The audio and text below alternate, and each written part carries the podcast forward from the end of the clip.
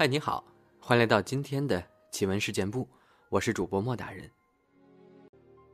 早年，玉镜芒山脚下，有一种猴类，被百姓称为抱桑猴。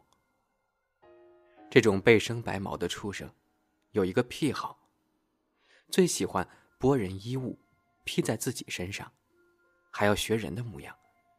但是，他剥衣的对象都是死人。所以，时有出行之人多日不归。家人看到猴子披有失踪者的衣物，便能断定，此人已不在人世了。跟着猴子，往往能够找到遗骸。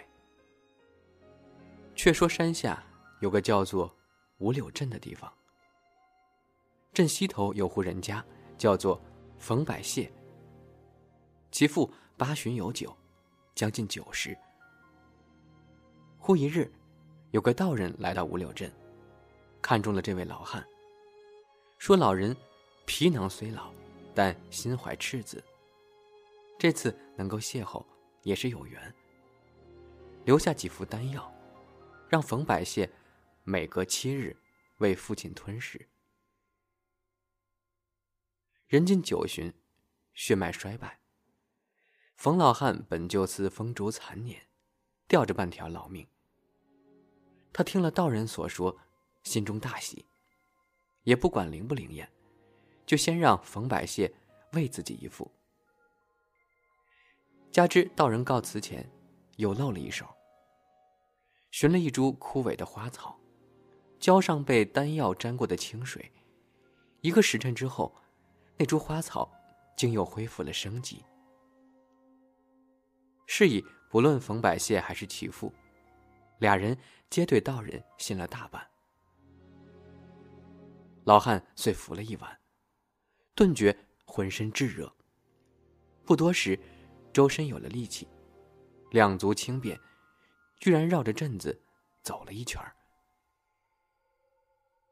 冯百谢喜出望外，他本就孝顺，见父亲神采奕奕，不由得朝道人远去的方向拜了又拜。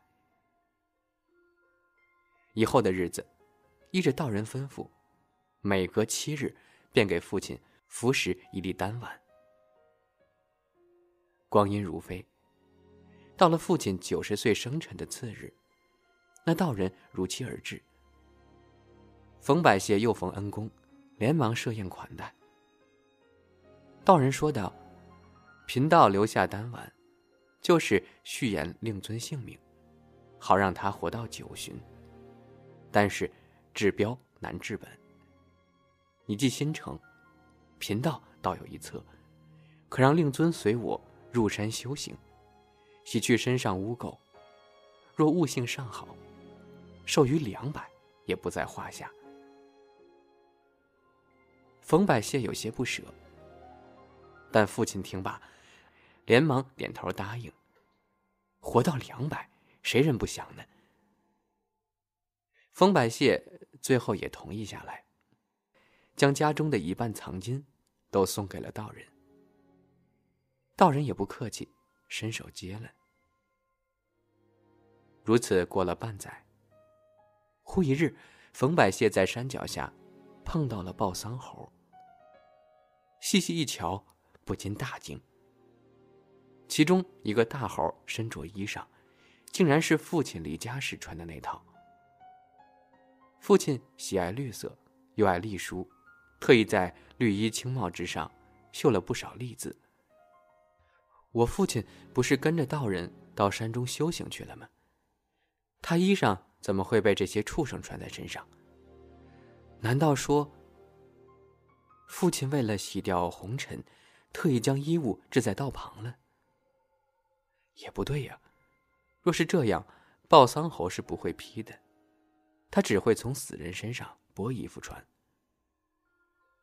要不然，就是有人捡穿了父亲弃掉的衣物，然后横死山道了。冯百谢疑云丛生，因为思念父亲，便决定跟着猴儿们一探究竟。思索再三，他又唤来两个堂弟，一并入山。途中不断给猴儿们抛食，免得他们心燥不带路了。那猴儿们为了讨得更多食物，故意走得慢些，七零八拐，行了将近一日。最后，众人在一处破道观驻足。猴儿们来回徘徊，吱吱嬉叫，表明是在此处剥取的异物。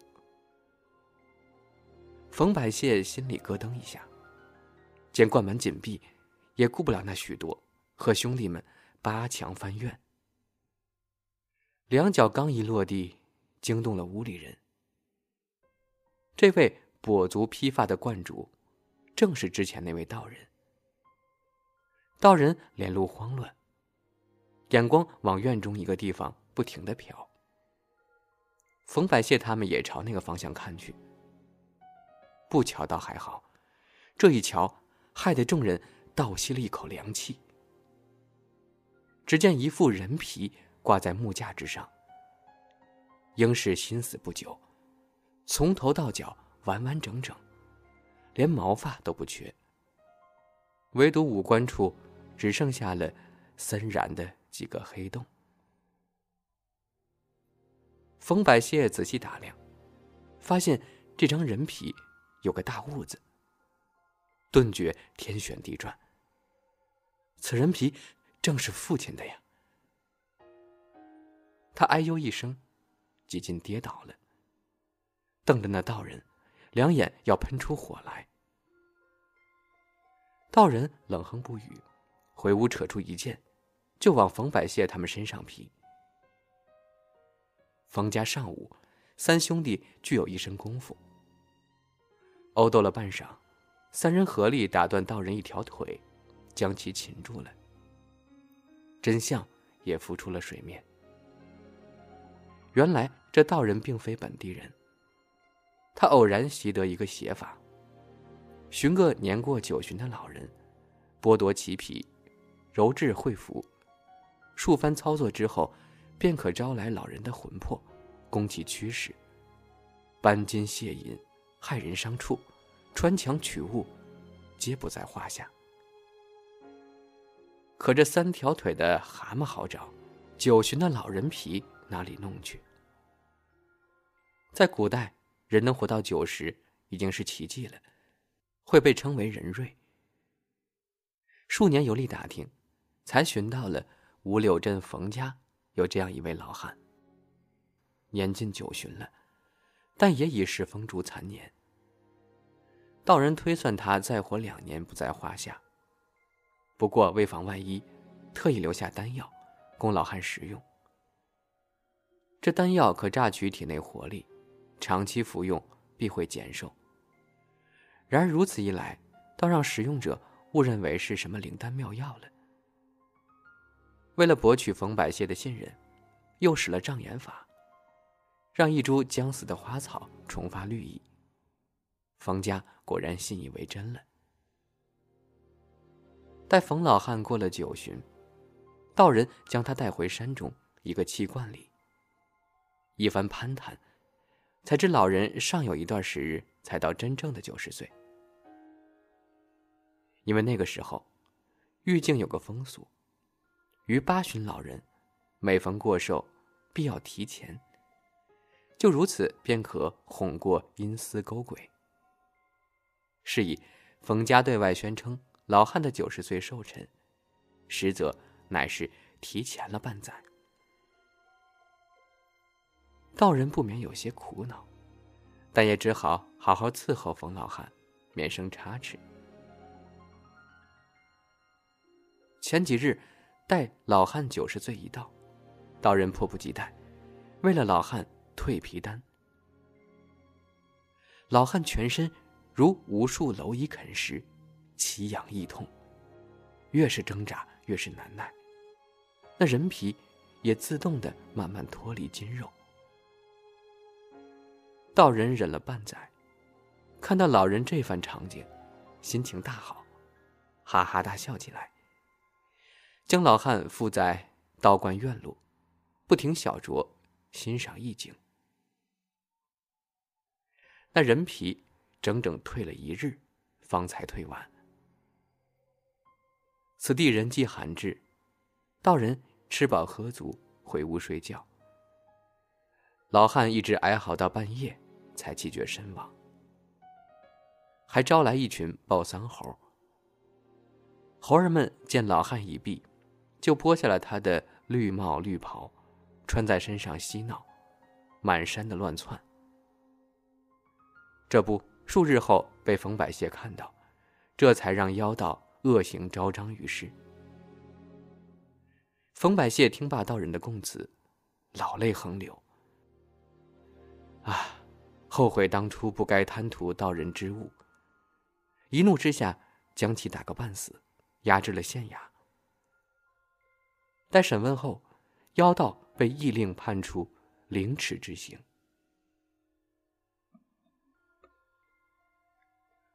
这冯老汉蜕皮的那一段，真的是看得我心惊肉跳啊！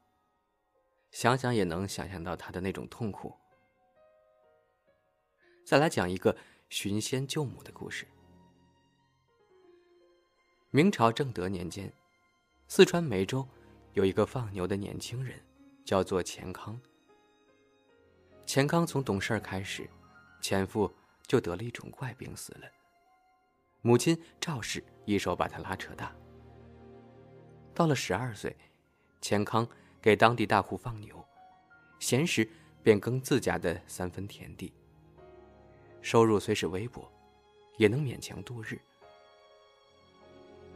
好景不长，赵氏常年操劳，累出病来。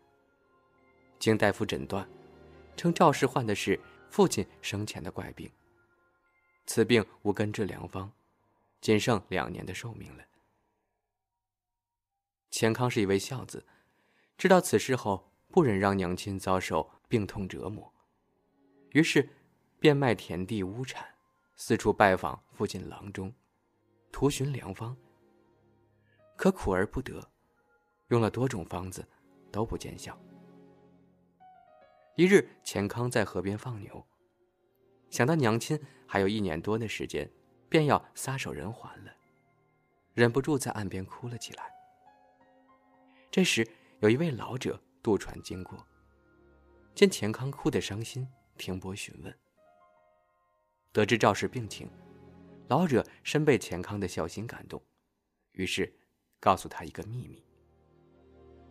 老者说：“从此河向南行走，三百里外有一处深林，那里高山叠嶂。”其中最高的一座山叫秀女峰。